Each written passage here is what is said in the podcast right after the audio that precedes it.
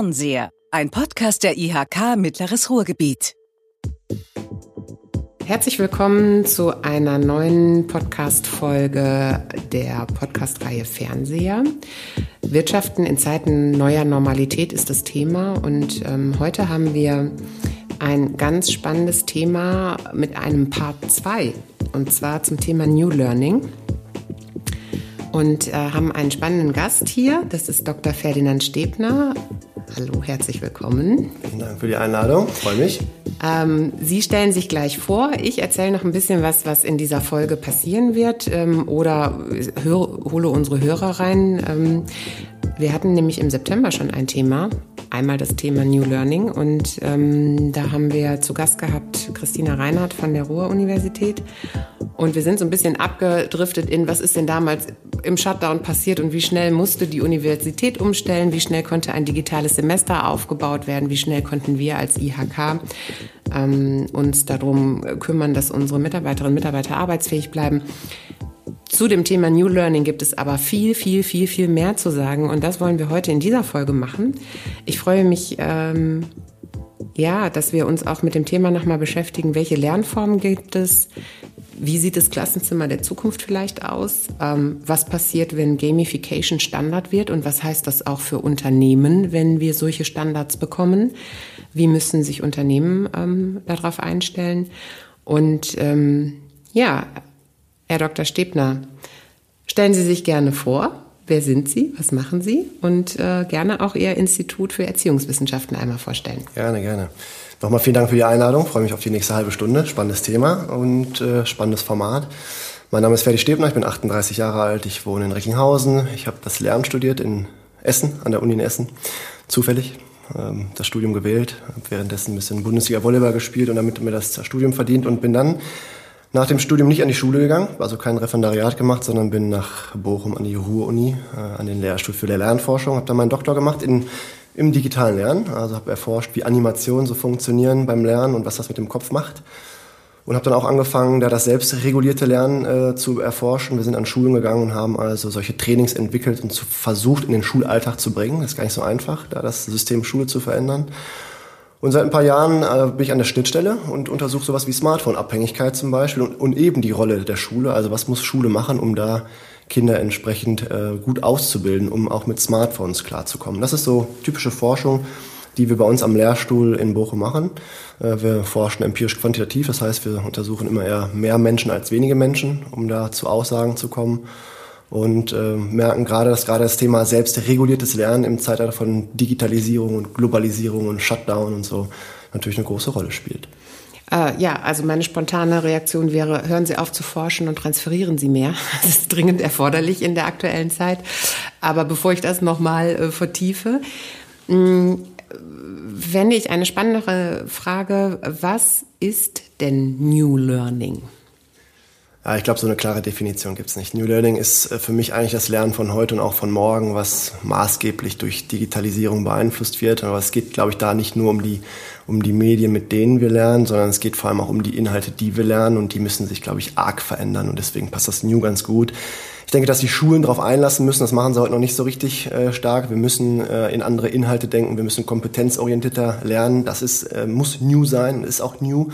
Wir haben zwar kompetenzorientierte Lehrpläne an Schulen äh, und auch Unternehmen gehen immer stärker in Richtung Kompetenzen, aber da müssen wir noch ein bisschen mehr machen. Und was auch new ist und was auch zu New Learning gehört und zu den Kompetenzen, aber auch zu den neuen Medien, die es da gibt und die auch spannend sind und ganz tolle Möglichkeiten mit sich bringen, dass die Vorbereitung der Lernenden auf eben dieses New Learning, und das haben wir noch nicht so richtig gut im Griff. Also wie bereiten wir Schülerinnen und Schüler, aber auch Studierende oder Auszubildende auf dieses New Learning vor? Äh, alleine der Umgang mit dem Smartphone. Wir sehen so viele abhängige Kinder.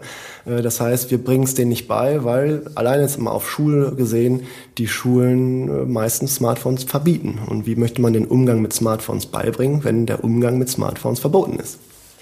Äh, ja, ich äh, erinnere mich an meinen allerersten Elternabend an der weiterführenden Schule. Da wurden wir begrüßt mit den Worten, es gibt auch ein Leben nach dem Smartphone. Da habe ich ganz heimlich die Hand meines Mannes unterm Tisch genommen und wir haben uns ganz fest an der Hand festgehalten. Ja, bitte flipp jetzt nicht aus. Romantisch. Das wird wahrscheinlich nicht so sein, dass es ein Leben nach dem Smartphone gibt. Ganz im Gegenteil, es muss ein Leben mit dem Smartphone ein Gutes geben und auch mit allen anderen Digital Devices, die, die zur Verfügung stehen. Ähm, was bedeutet das denn in Ihrer Forschung, wenn Sie sagen, ich beschäftige mich mit diesen Zukunftsthemen? Mhm. Das ist, das ist ja, hört sich ja mhm. schon auch irgendwie ein bisschen, oh, ne, wie mhm. kann das sein? Ähm, was bedeutet das denn konkret, wenn Sie mh, hm, ein Pro Programm, ein Projekt erforscht haben und dann damit an eine Schule gehen? Wie funktioniert das, dass das mhm. dann da Realität dass es wird? da reinkommt in dieses System? Ja. Also was wir an unserem Lehrstuhl machen, was glaube ich besonders ist und was aber auch äh, Erfolg mit sich bringt, ist, wir fangen immer erst im Kleinen an. Also wir haben äh, aus Laborstudien vielleicht irgendwelche Ideen entwickelt, zum Beispiel so ein Training zum selbstregulierten Lernen. Also wie lerne ich, wenn ich mal zu Hause im Lockdown bin? Aber wie lerne ich auch, wenn ich an einem normalen Gymnasium im fremdregulierten Unterricht ähm, etwas beigebracht bekomme. Ich muss ja trotzdem meine Aufmerksamkeit und meine Motivation im Griff haben. Und sowas bringen wir den Kindern bei.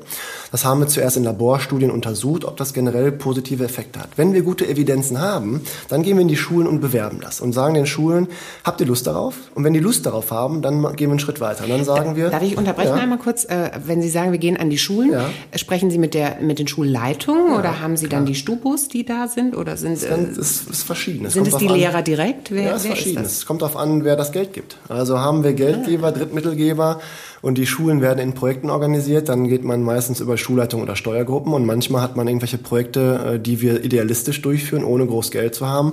Und dann haben wir meistens befreundete äh, Lehrerinnen und Lehrer vielleicht sogar oder irgendwie Netzwerk und gehen darüber rein. Und das ist ganz entscheidend. Entscheidend ist, dass die Menschen motiviert sind, was anzustoßen. So wie bei Ihnen hier an der IHK war irgendwann mal jemand motiviert, etwas zu verändern, weil es nicht weiterging. So ist an den Schulen häufig auch. Und die merken spätestens jetzt nach dem Lockdown, ups, wir brauchen diese Kompetenz des selbstregulierten Lernens. Und was wir dann machen ist, wir nehmen uns vier, fünf motivierte Lehrkräfte raus und versuchen es mit denen einmal und machen das über ein Schuljahr und untersuchen das. Wir bauen also Evidenzen. Wir haben hinter Daten und wenn die Daten uns sagen, dass das geklappt hat, dass die Schülerinnen und Schüler und auch die Lehrkräfte davon profitiert haben, erst dann fangen wir an zu streuen und versuchen also das System zu verändern. Und dann ist es also Implementationsforschung. Dann müssen wir gucken, wie kriegt man so ein träges System wie Schule und es ist unglaublich träge. Mhm. Äh, unglaublich träge. Es ist egal, ob es eine Grundschule oder ob es eine Gesamtschule ist, also ob ich zehn Lehrkräfte habe im Kollegium oder 150. Mhm. Natürlich, je größer, desto schlimmer wird das Ganze. Ist ja fast ein mittelständisches Unternehmen, ne? 150 Mitarbeiter und 1500 Schülerinnen und Schüler, das ist ja ein, das ist ja ein ordentliches Unternehmen. Also da braucht es ein bisschen Aufwand, um das zu verändern. Und dann dauert das ganze Ding fünf bis zehn Jahre und wir müssen, das merken wir dann, nicht nur Lehrkräfte fortbilden, damit der Unterricht sich verändert, sondern wir müssen Schule entwickeln und wir müssen diese Prozesse begleiten. Nur dann findet Transfer statt. Wenn wir die Prozesse nicht begleiten, dann verpufft das alles im Alltagsstress. Okay, äh, aber wir haben keine fünf bis zehn Jahre mehr ähm, das, was, was jetzt passiert, also die Generation, die jetzt auch ein halbes Jahr äh, ne, in diesem Lockdown ohne wirklich nachhaltig Homeschooling, also ich sag mal zu 80 Prozent über die Eltern ähm, geleistet, Homeschooling betrieben wurde. Und Ausnahmen gibt's immer, also wir wollen überhaupt nicht kein Schulbashing machen über irgendetwas, aber die ähm, diese fünf bis zehn Jahre, die haben wir nicht mehr. Die Anforderungen, die sind jetzt da und die Szenarien, wie sich unsere Gesellschaft entwickelt, wie sich Wirtschaft entwickelt, welche Auswirkungen diese, dieser massive Eingriff auf alles, auf alle Systeme dieser Pandemie hat. Also ich weiß gar nicht, wie ich die Frage stellen soll. Also wenn wir fünf bis zehn Jahre nicht mehr haben, was, was können wir tun, um es so schnell wie möglich umzusetzen. Ja, ich denke, also es gibt das sogenannte Intention Behavior Gap. Ich habe eine Intention, ich möchte was verändern, aber ich habe auch ein Behavior, ich mache es oder ich mache es halt eben nicht. Das ist wie bei der Diät, ich möchte abnehmen und ich fange vielleicht auch eine Woche an und ab Woche zwei fällt es mir so schwer, ich höre wieder damit auf. Und das ist bei den Schulen ähnlich. Also die müssen eine ziemliche Notwendigkeit erkennen, da was machen zu müssen und wir müssen an Schulen erkennen, dass das System so aufgebaut ist, dass sie ziemlich viel Stress haben. Lehrkräfte müssen im Schnitt 25,5 Stunden pro Woche unterrichten, sollen aber nicht nur unterrichten, sondern auch erziehen, beraten äh, und zum Beispiel auch innovieren. Die sollen also Innovation selbst in die Schule tragen. In einem mittelständischen Unternehmen habe ich meistens eine Personalabteilung, habe ich in der Schule nicht. Ich habe meistens vielleicht sogar so eine kleine Innovationsinstanz äh, äh, irgendwie in einem Unternehmen, habe ich in der Schule meistens auch nicht. Die, die kommen immer von außen, von der Bezirksregierung, sind immer nur kurz da. Jetzt müssen wir einsehen, dass das klassische Gymnasium eigentlich noch ähnlich unterrichtet wie vor 50 oder 60 Jahren auch. Das heißt, da sehen wir alleine schon, upsie, das dauert doch ganz schön lange, bis sich was verändert. Und da kann man groß kritisieren. Also dieser reine Fokus auf Fachwissen äh, würde ich ganz stark kritisieren. Und das liegt daran, äh, was wir damals zu Zeiten der Industrie brauchten. Wir brauchten klar frisch und gut ausgebildete Fachkräfte. Heute sieht das anders aus. Wir müssten allgemeiner ausbilden. Jetzt haben wir mit Corona aber den Vorteil, wenn man das so sagen darf, in Anführungsstrichen, dass wir auf einmal sehen, oh, wir müssen unbedingt, sonst haben wir keine Chance. Und das hatten wir in den letzten Jahren nicht. Es gab nicht so eine krasse Wende. Wir hatten eine Reformschwemme. Es gab auf einmal sowas wie G8, also kurzes Abitur zum Beispiel. Aber sowas wie Corona hat es noch nicht gegeben. Und jetzt sieht also jeder, oh, wir müssen. Und plötzlich sind Dinge möglich, die noch nie möglich waren. Mhm. Stillstand der Wirtschaft, das hat es ja nie gegeben vorher mhm. sowas. Gab es jetzt auf einmal. Und so wird es in Schule auch sein. Deswegen glaube ich, dass also so ein Digitalisierungsprozess an der Schule ähm, möglicherweise jetzt auch ein Stück weit beschleunigt wird, müssen natürlich die Ressourcen zur Verfügung gestellt werden. Und ich brauche trotzdem ein Konzept. Und das Konzept kann auch so gut wie möglich sein. Ich brauche das gute Personal, das das Konzept umsetzt. Und äh, da müssen wir in der Lehrerausbildung zusehen. Wir müssen gut fortbilden. Äh, und ich denke aber, der Druck im Kessel ist so groß, dass es vielleicht auch ein bisschen schneller gehen könnte. Sehen wir auch an der einen oder anderen Stelle. Mhm. Aber äh, Moment mal, die letzten sieben Monate sind aus meiner Sicht so gar nicht genutzt worden. Also äh, wenn wir jetzt nochmal über die politische Ebene sprechen, das ist ja nicht nur Schule, die verantwortliche Schule ist auch eingebunden in das ähm, föderalistische System. Das kann ja nun keine Lösung sein, zu sagen, die Kinder ziehen die dicken Jacken an und den Schal und wir halten die so lange wie möglich mit 30 Kindern im Klassenraum. Das muss möglich sein. Also was ist in den letzten sieben Monaten passiert? Und, und, und oder warum ist nichts passiert? Gefühlt. Ja, ich glaube, das ist gefühlt der, der Fall. Ich denke, dass schon okay. ein bisschen was passiert ist, aber ich schätze, dass die letzten sieben Monate der Rattenschwanz der 50 Jahre davor waren. Also ich denke, dass vor allem auch in den letzten zehn Jahren, also als klar war, äh, um die Digitalisierung kommt man nicht herum und wir müssen auch Kinder darauf vorbereiten, äh, zu Hause zu lernen. Wir sprechen immer von lebenslangen Lernen, aber was ist das denn eigentlich? Also was ist lebenslanges Lernen? Lebenslanges Lernen bedeutet, dass ich auch hinter in einem Unternehmen äh, als aktiver Mitarbeitender mich trotzdem fortbilden muss und ich muss das, was ich da äh, in der Fortbildung beigebracht bekomme, auch in meinem Alltag anwenden. Ich würde lebenslanges Lernen sogar so weit bringen, dass ich sage, wenn der Arzt meinem Opa den es leider nicht mehr gibt, eine Tablette gibt, dann soll er ihm nicht nur die Tablette geben, sondern eigentlich am besten auch noch irgendwie ein YouTube-Video oder so, das ihm erklärt, was die Tablette eigentlich für eine Wirkung hat, weil dann nehmen wir den Placebo-Effekt auch noch mit. Äh, das ist lebenslanges Lernen. Wir haben uns nicht richtig darauf vorbereitet. Das ist jetzt, äh, das sehen wir auf einmal während des Lockdowns. Wir haben vorher verpasst, Dinge zu tun. Und wir haben dieses föderalistische System, das heißt, die Länder geben vor, was gemacht werden muss inhaltlich, aber wir haben die Kommunen, die die Schulen ausstatten. Und dann haben wir Schulen, die sind gut ausgestattet, das sind meistens Schulen in privaten Trägerschaften. Also wir haben, sage ich jetzt mal, eine evangelische Gesamtschule in Gelsenkirchen-Bismarck, die ist ganz anders ausgestattet als die Gesamtschule in Wanne-Eickel, die staatlich äh, äh, entsprechend aufgebaut ist oder gefördert wird. Und ähm, wir haben zumal, zum einen also die technische Ausstattung, die manchmal miserabel ist, manchmal aber auch richtig gut. Und wir haben das Personal, das nicht entsprechend fortgebildet ist und gerade komplett überfordert ist, weil vielleicht selbst die Kompetenz gar nicht hat wenn wir vorhin über das selbstregulierte Lernen sprechen, auch das können Menschen übrigens besser beibringen, wenn sie selbst darin gut sind. Und dann haben wir natürlich die Schülerschaft, die auch darauf vorbereitet werden muss. Und welche Schülerinnen und Schüler sind gut klargekommen während des Lockdowns? Das sind die Kinder, die eh gut klargekommen sind. Also von daher, ich denke schon, dass was stattgefunden hat. Wir haben viele gute Beispiele an Schulen, aber an den meisten äh, hat nicht viel stattgefunden. Und wenn wir uns Ergebnisse aus empirischen Studien angucken, dann sehen wir zum Beispiel, um auch nochmal auf diese Smartphone-Sache zu kommen, dass nur zwei Prozent aller Schulen Smartphones generell in der Schule erlauben. Also komplett sowohl im Unterricht als auch im, in den Pausen und in den Pausenräumen und so. Und wenn das nur zwei Prozent sind, wie sollen die denn jetzt auf einmal klarkommen mit dieser Technik? Also wie soll jetzt auf einmal das Kind wissen, worüber wir vorhin schon mal gesprochen haben, wie man Sachen abspeichert, wie ich das Handy auch mal beiseite lege, um mich anders zu fokussieren? Mhm. Wenn wir das vorher nicht ansprechen, müssen wir uns nicht wundern. Ne? Mhm. Also ich kann nur sagen, äh, wir sind äh, kurz davor, die erste digitale Ausbildungsmesse im Ruhrgebiet durchzuführen.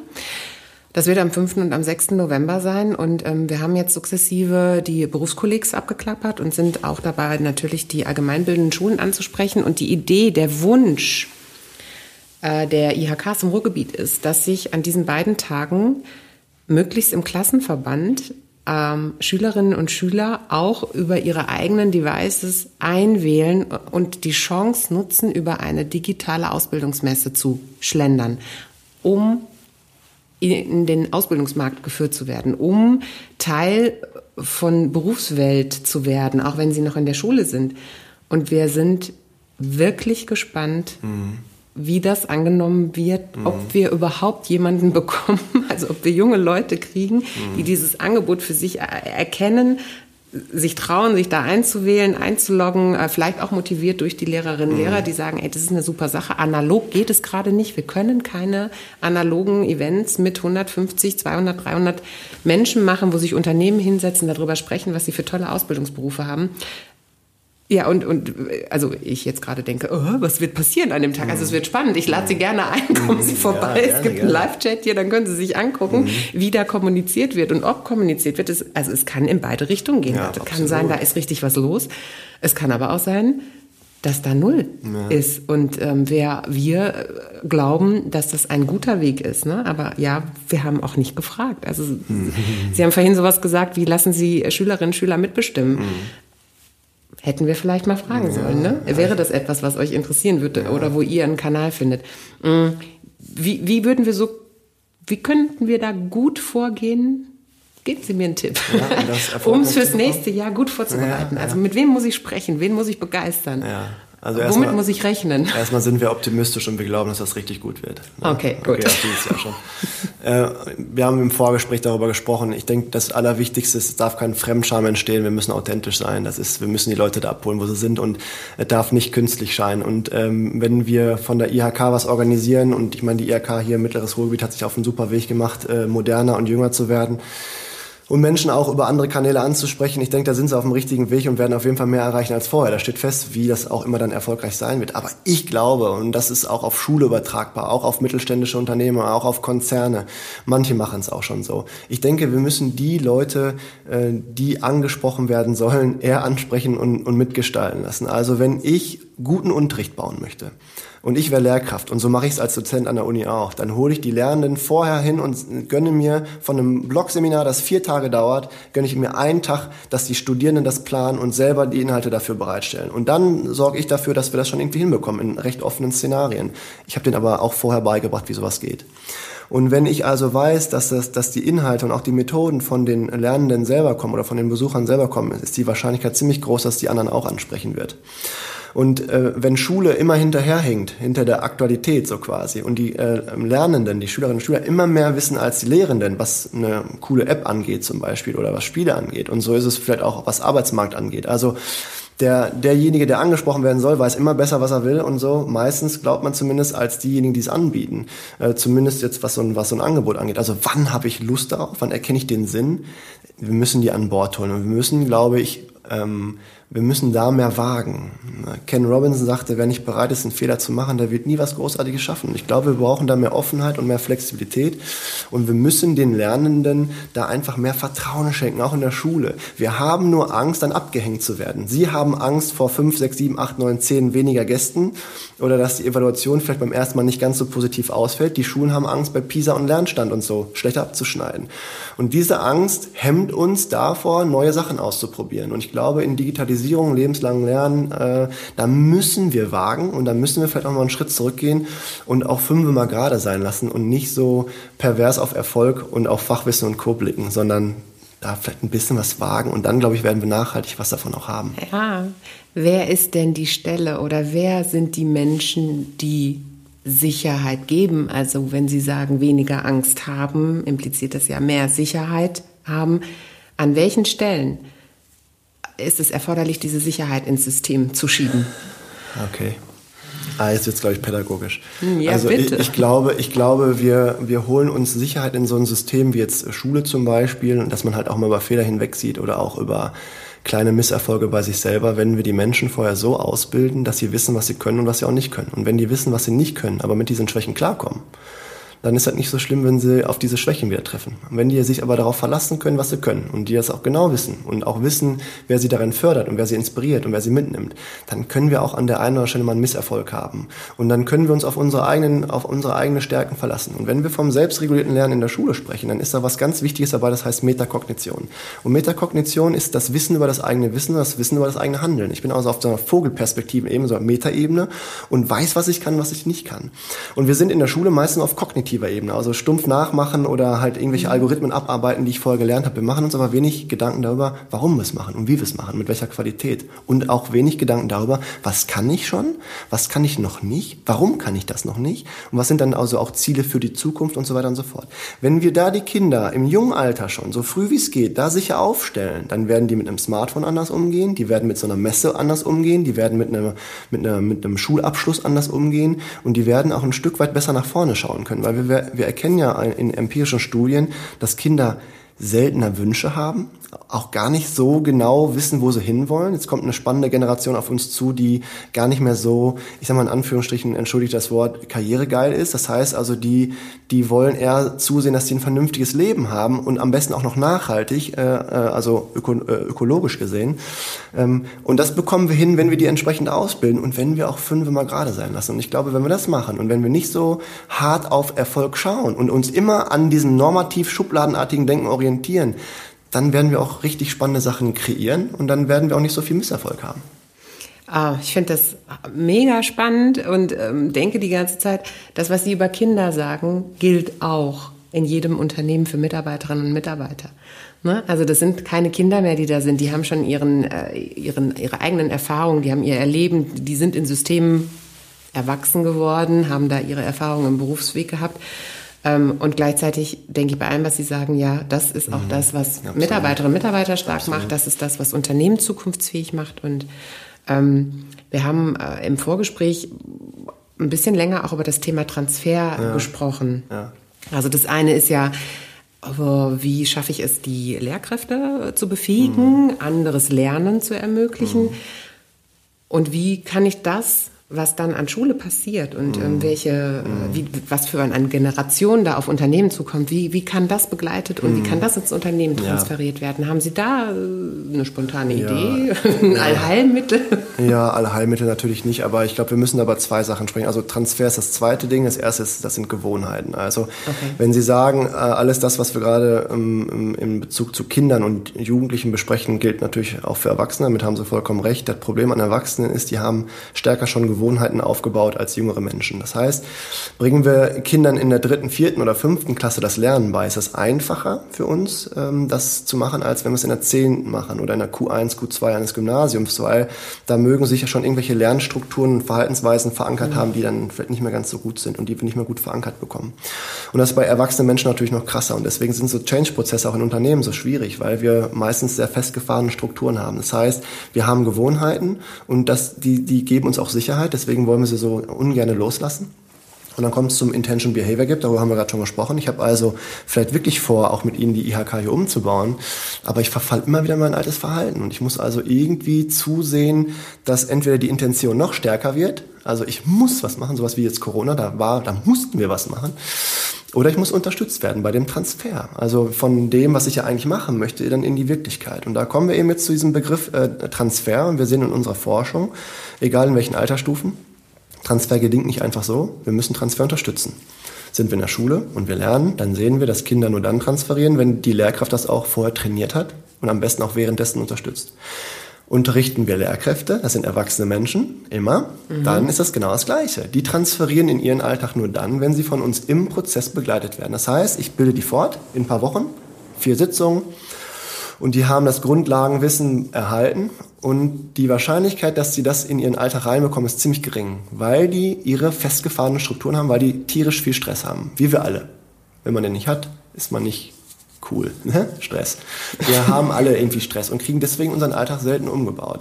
Wenn ich die aber im Prozess begleite, ich schaffe das also, die immer mal wieder zu triggern, also immer wieder an zu aktivieren, zu sagen, schau mal, hier haben wir das besprochen in der Fortbildung, versuch das doch jetzt mal anzuwenden. Hier ist doch jetzt eine optimale Situation dafür, mach das mal dann wird auch transferiert und dann schaffen wir Change-Prozesse besser einzuleiten und so weiter und so fort. Und wir hatten vorhin im Vorgespräch über Leitbild auch gesprochen. Baut also ein Unternehmen irgendwie ein neues Leitbild auf, das aus verschiedenen Säulen besteht und da sollen kleine Geschichten geschrieben werden, müssen wir es genauso machen. Äh, es gab eine Fortbildung zum Leitbild. Am besten waren ja alle an der Entwicklung mit beteiligt. Da haben wir verschiedene Säulen und jetzt in dieser Woche wollen wir vor allem mal die Säule A erleben. Und da müssen die Mitarbeiter die Chance bekommen, das zu transferieren, müssen begleitet werden und dann äh, funktioniert auch Transfer und dann können wir auch davon ausgehen, dass also ein Unternehmen sich neuer und besser aufstellen kann und dass die einzelnen Menschen dann auch von Lernangeboten besser lernen, egal ob sie jung oder alt sind. Ich bin bei allem bei Ihnen. Ähm, ich merke, dass ich, dass ich langsam bin. Sie sind sehr schnell und ich denke gerade so, oh, oh, oh hm. das war jetzt alles schon abgebildet. Aber äh, ich möchte noch mal dahin kommen.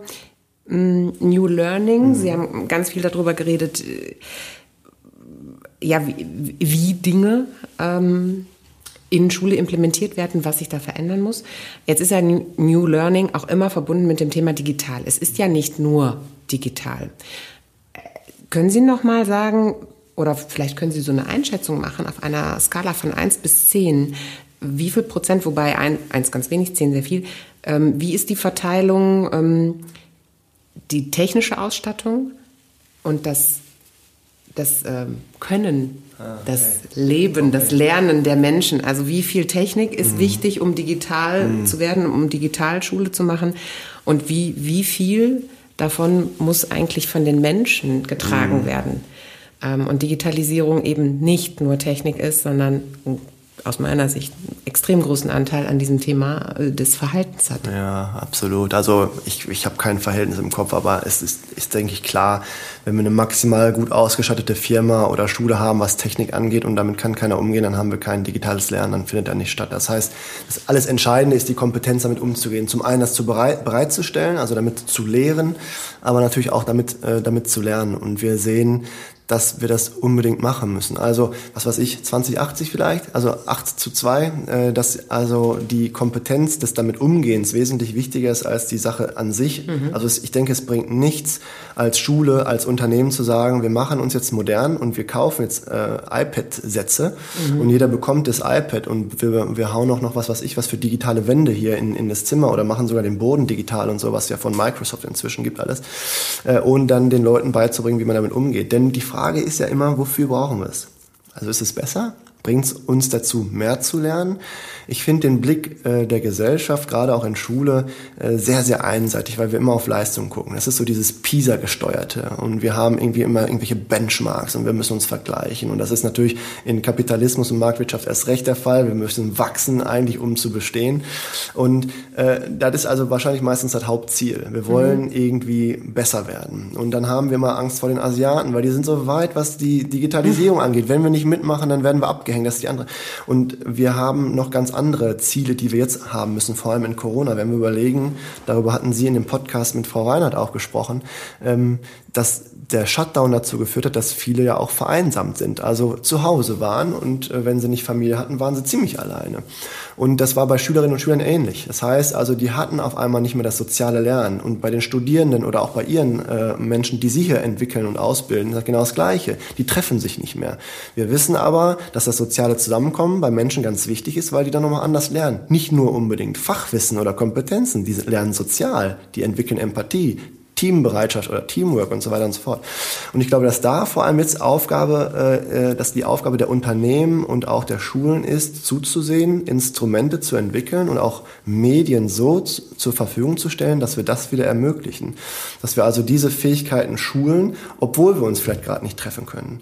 Äh, ob es jetzt eine, eine Videokonferenz ist oder ob es irgendein Tool ist, an dem wir synchron arbeiten können und wir sehen, ach, da drüben scribbelt auch schon einer mit drin rum, wie witzig, jetzt sind wir zusammen, ich bin nicht mehr alleine.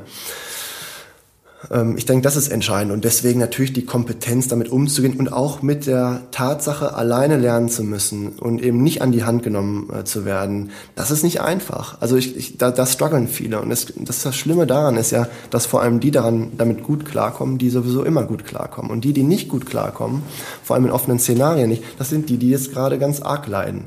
Und das sind übrigens auch die, die viel mehr Smartphone nutzen und sich noch einsamer fühlen, je mehr sie Smartphone nutzen. Es gibt so ganz perverse Ergebnisse, die zeigen, ähm, dass seit 2007, seitdem Smartphone gibt, die Menschen wieder einsamer und sich ausgegrenzter fühlen. Äh, das heißt also, die kompensieren quasi das Alleinsein damit, das Smartphone mehr zu nutzen. Dadurch werden sie aber noch einsamer. Mhm. Natürlich, weil sie wissen, ich könnte Millionen von Menschen erreichen, aber die wollen mich gar nicht alle erreichen. Und dadurch habe ich also noch bescheideneres Gefühl. Ne? Mhm. Ähm, Jetzt habe ich den Faden verloren, weil ich so intensiv zuhöre und die ganze Zeit mein Gehirn anfängt zu überlegen, oh, wie kann ich das denn alles mitnehmen und wem muss ich das alles erzählen und wer muss alles unbedingt nochmal zuhören, was Sie jetzt alles gesagt haben. Wie viel Zeit haben wir denn schon rum ich, ich, so, Also wir haben noch zwei Minuten, dann sind wir bei 30 Minuten Ach, angekommen und ich ja, glaube, es ist aber so viel Input gelaufen wie bei 60 Minuten, mhm. der, ähm, die wir sonst haben. Äh, ich gucke immer so ein bisschen auch auf die Vorbereitungen und auf die Fragen und ich muss sagen, ähm, dieses Thema Schüler individueller vorzubereiten oder ähm, Lehrern ein Toolset an die Hand zu geben, das ist eigentlich zu wenig. Also sie, sie haben ein so komplexes Szenario, also so ein komplexes Bild von, was ist es denn, äh, wie viel Eigenanteil, wie viel Kompetenz ist da drin, wie, wie muss ich Menschen stark machen, damit sie in der Lage sind, mhm. anders zu lernen, ihr Verhalten zu verändern und so, äh, welche Bandbreite das wirklich mit sich bringt. Ähm, extrem spannend. Ich äh, gehe davon aus, dass wir nochmal New Learning Part mhm. 3 machen müssen. Vielleicht auch in den nächsten Monaten nochmal Part 4, 5 und 6, weil wir jetzt in die nächste Phase eintreten. Also Corona nicht vorbei ist. Wir hatten den Lockdown. Im Moment sind die Zahlen höher, als sie jemals waren. Wir wissen alle nicht, was in ein, zwei, drei Wochen stattfinden wird. Es gibt die ersten Landkreise in Bayern, die einen erneuten Lockdown ähm, ausgerufen haben, wo die Schulen auch schon wieder geschlossen sind. Und ja, äh, man hat so ein bisschen das Gefühl, täglich grüßt das Murmeltier, obwohl es erst sieben Monate, acht Monate sind, aber ähm, täglich grüßt das Murmeltier muss durchbrochen werden. Ähm, als Abschluss, wenn Sie ein Jahr weiter schauen, dieser Podcast heißt Fernseher, mhm. in die Ferne sehen. Wir haben ganz viel dahin geguckt, was möglich ist und, und was an Forschung da ist und wie gut es sein könnte, wenn der Transfer kontinuierlich stattfinden würde. Wir schauen mal ein Jahr weiter. Mhm. Was ist dann anders in einem Jahr? Was hat sich verändert? Wie, wie wird Schule in einem Jahr sein? Mhm. Ja, ich glaube, ich war jetzt die letzten 29 Minuten relativ negativ, was das alles angeht, aber ich, ich, ich schaue sehr positiv in die Zukunft. Also ich glaube, es werden wunderbare Formate entstehen, sowas wie hier zum Beispiel. Ähm, äh, es werden geniale Medien entwickelt, garantiert werden tolle Tools entwickelt, mit denen wir richtig gut auch von zu Hause aus arbeiten können. Ich glaube auch, dass die Menschen sich mehr äh, Gedanken darüber machen können, damit klarzukommen, auch mit sowas wie einem Smartphone zum Beispiel. Und so bin ich mir sicher, dass die, dass die Medien, die wir da entwickeln, die wir in Schulen, aber auch in Unternehmen bringen, dabei helfen werden, Menschen individueller zu fördern, äh, das hinzubekommen, äh, um, um letztendlich dafür zu sorgen, dass wir äh, gesund, gut, aber auch erfolgreich miteinander arbeiten und leben können. Äh, da bin ich ziemlich überzeugt. Und ich bin mir auch, ich bin auch überzeugt, dass dieser, dieser harte Schritt des Lockdowns im März, und vielleicht kommt auch nochmal der eine oder andere, vielleicht aber auch nicht, aber ist auch egal, die Dinge müssen sich trotzdem entwickeln, dass das dazu geführt hat oder führen wird, dass viele Menschen auf sich stolz sein werden, weil sie nämlich auf einmal reagieren und sich verändern mussten. Und ich glaube, in den letzten sieben Monaten haben sich Menschen so krass entwickelt, wie sie es lange nicht gemacht haben, weil sie eben eine heftige Intention entwickeln mussten, sich zu verändern. Und, und das äh, macht ein warmes Gefühl in mir und bringt die große Hoffnung, dass sich die Gesellschaft dementsprechend weiterentwickelt und dann auch Schule, ähm, aber auch die mittelständischen Unternehmen, die Konzerne oder auch so Institutionen wie die IHK. Ich glaube, wir werden alle was davon haben und das schaue ich sehr positiv in die Zukunft. Zukunft. Das hört sich sehr gut an. Danke für diesen Abschluss. Haben Sie eine Frage, die Sie formulieren könnten, die wir vielleicht an einen unserer nächsten Gäste äh, stellen könnten? Eine Frage, die ich Studierenden gerne stelle, auch gerade in der jetzigen Zeit. Äh, ich habe letztens auch so ein kleines Fernsehformat gemacht und dann habe ich das meinen Gästen auch immer äh, diese Frage gestellt. Welche deiner Fähigkeiten war die Fähigkeit, die dir in der schwierigen Zeit während des Lockdowns am meisten geholfen hat, mit einem klarzukommen und dir trotzdem ein glückliches Leben zu schenken? Eine sehr, sehr ne? gute Frage. Nee, gar nicht pädagogisch. ähm, Herr Dr. Stebmer, vielen, vielen Dank. Äh, ich bin befüllt, ich äh, bin äh, selig, ich lächle, man sieht es jetzt nicht, aber ich glaube, auf den Fotos oh, sieht man es auch. Aber das ist, wir ähm, haben beide ein strahlendes Lächeln im Gesicht, weil ähm, ganz viel geflossen ist an, an Infos, an Ideen, was da möglich ist.